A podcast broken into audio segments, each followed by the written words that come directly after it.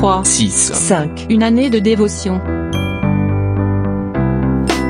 Ésaïe chapitre 6 verset 8 nous dit J'entendis la voix du Seigneur disant Qui enverrai-je et qui marchera pour nous?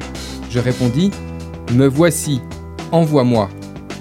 Lors des formations que j'organise pour l'évangélisation, il m'arrive régulièrement de dire aux participants que l'Église n'est pas un jacuzzi spirituel où l'on vient dans le simple but de se faire plaisir et de passer du bon temps avec la communauté, mais qu'elle est plutôt un camp d'entraînement où les soldats de Dieu viennent renouveler leurs forces pour aller annoncer l'Évangile au sein de ce monde en perdition? Le prophète Ésaïe répondit présent à l'appel de Dieu qui le chargeait d'une mission, celle d'annoncer sa parole au peuple d'Israël qui avait le cœur endurci. Aujourd'hui encore, Dieu vous appelle à le faire connaître à ceux qui se meurent. Il cherche parmi son peuple une personne disposée à se mettre à part pour son œuvre. Êtes-vous disposé à répondre à sa demande? Êtes-vous prêt à quitter votre zone de confort pour vous mettre à son service?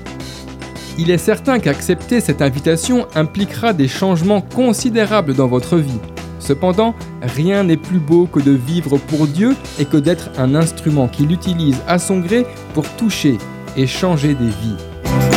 D'après le livre 3, 6, 5, Une année de dévotion, de Yanis Gauthier.